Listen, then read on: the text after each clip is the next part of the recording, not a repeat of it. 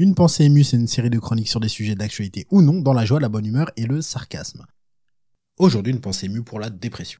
Yes, une pensée émue pour la dépression en pleine crise du Covid, où le trois quarts de la population est sous anxiolytique et ou antidépresseur. Alors déjà, petit conseil qui peut sauver des vies par rapport à ces types de médicaments, ne buvez pas de jus de pamplemousse. Sérieusement, sur la plupart des notices, il est déconseillé de consommer de l'alcool et autres drogues, avec certains anxiolytiques ou antidépresseurs évidemment, mais aussi le jus de pamplemousse. Alors vous allez me demander d'expliquer pourquoi et je vous répondrai que 1. On est dans une pensée émue, passé pas sorcier. 2. J'ai eu mon bac scientifique et un bon 16 en SVT mais mes connaissances s'arrêtent là. Après on voit des gens se prendre pour des épidémiologistes de renom et donner des avis très très arrêtés sur ce qui se passe alors qu'ils ne savent même pas ce qu'est concrètement une pandémie. Vu les phénomènes dont je parle, je suis sûr que le trois quarts ne savent pas épeler l'acronyme OMS. Fin de la digression. Retour au sujet principal qui est incroyablement festif et jovial, la dépression. Je pense qu'il est important de commencer par poser une citation de Freud, ça fait toujours plaisir et ça fait toujours bon genre. Et Freud a dit à propos des dépressions, je cite, Les dépressions c'est nul, voire très nul, il faut éviter d'en faire. Bon, ok, il a jamais dit ça. Et cette blague peut avoir l'air totalement gratuite et très nulle, mais pas du tout. Enfin, si elle est nulle, mais elle sert à quelque chose. Parce qu'elle emmène sur la première idée assez toxique quand on parle de dépression, et qui est que souvent, les personnes qui souffrent de dépression, bah, c'est essentiellement de leur faute. Ce qui fait qu'elles ont un sentiment de culpabilité, qui se nourrit souvent de leur faible estime d'eux-mêmes sur le moment, et qui est nourri aussi par le jugement des autres. Que ce soit l'avis général de la société sur le sujet et ses préjugés négatifs, ou parfois le comportement et le regard direct d'autrui, notamment des proches. Et comme beaucoup de choses dans le domaine psy, ça crée une spirale négative de laquelle il est dur de sortir. Et évidemment que non, on ne mérite jamais une dépression. On peut se demander à qui la faute. Il y a rarement une seule chose qui en est la cause.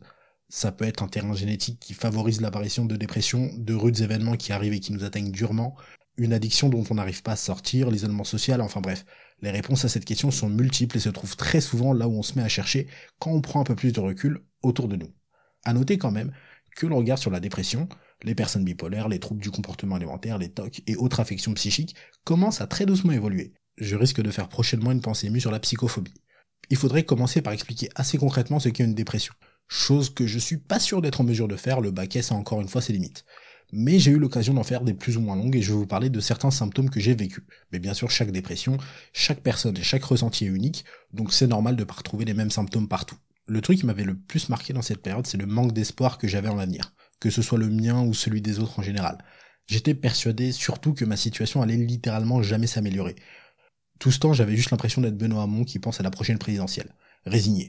J'avais l'impression d'être dans un cauchemar duquel il est impossible de sortir et qu'aucune porte de sortie n'allait apparaître par magie. J'étais juste là, coincé, à essayer de courir sans réussir à avancer pour échapper à tous les monstres qui me poursuivaient. J'étais voué à me faire torturer en fait par les monstres que j'avais moi-même créés dans ma tête.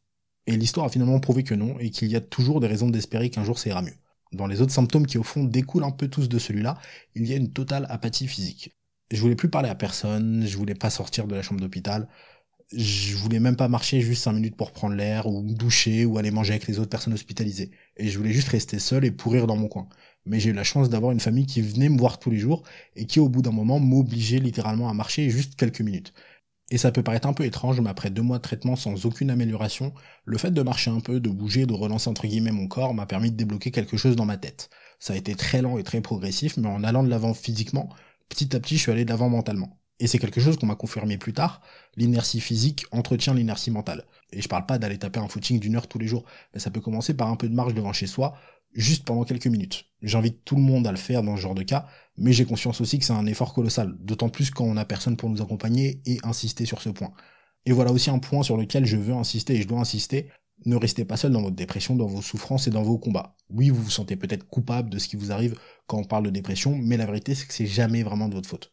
Et quand bien même ça le serait, des proches bienveillants sont des proches qui sont là pour vous, que ce soit de votre faute ou pas. Donc n'hésitez pas à leur demander de l'aide, à demander de l'aide à des personnes compétentes d'un point de vue social ou médical si vous vous sentez embourbé dans cette situation. Plus tôt on agit, moins on a à faire. Et malheureusement, j'ai aussi vu des personnes n'avoir aucune aide de leurs proches alors qu'ils l'ont demandé à plusieurs reprises. Et je vous jure que ça fait mal au cœur de voir des gens au fond du trou, n'avoir aucune visite des personnes qui, il y a quelques mois, étaient toujours chaudes pour aller boire un verre avec eux, aller à telle soirée, les mentionner 247 fois dans leur story d'anniversaire avec l'emoji seringue, leur demander des conseils pour leur vie professionnelle ou sentimentale. Et c'est quelque chose qui arrive très régulièrement en cas de dépression, alors que c'est un moment critique et charnière dans une vie. Et ce manque de soutien, voire ces disparitions soudaines, que certaines personnes en pleine dépression expérimentent, tout ce qu'elles entretiennent en eux, c'est l'idée que du coup, ça ne vaut pas le coup de les aider parce qu'au fond, ils ou elles ne valent rien. Et oui, à la décharge des proches, les circonstances peuvent être dures, et on n'a pas forcément envie de s'embêter avec les problèmes des autres, aussi immenses soient-ils.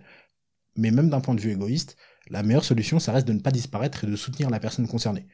Parce que même si t'es égoïste ou intéressé que par les bons moments ou quand ça se passe bien, si t'as vécu de très bons moments avec cette personne et que tu veux juste que ça se reproduise, il va falloir l'aider à aller mieux pour que ce passé si agréable devienne un futur probable. J'espère que cette chronique vous a plu. Il y a un lien Linktree en description vers mes autres projets et ma chaîne YouTube. N'hésitez pas à aller jeter un coup d'œil.